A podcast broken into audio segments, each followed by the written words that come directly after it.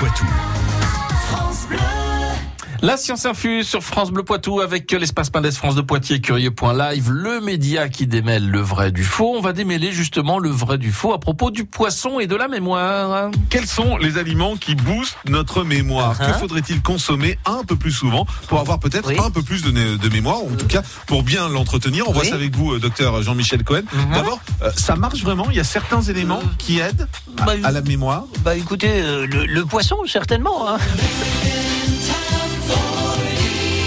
On dit que manger du poisson, ça améliore la mémoire, parce que c'est plein de phosphore. Alors oui, le poisson contient du phosphore, mais la viande en contient tout autant. Le fromage et les œufs en contiennent même plus. Donc pour faire le plein de phosphore, et d'un point de vue euh, très statistique, il vaut mieux se faire une bonne fondue entre copains, ce sera plus efficace que de manger du poisson.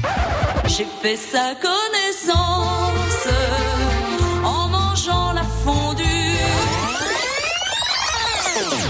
Mais est-ce que le phosphore a vraiment des vertus pour la mémoire?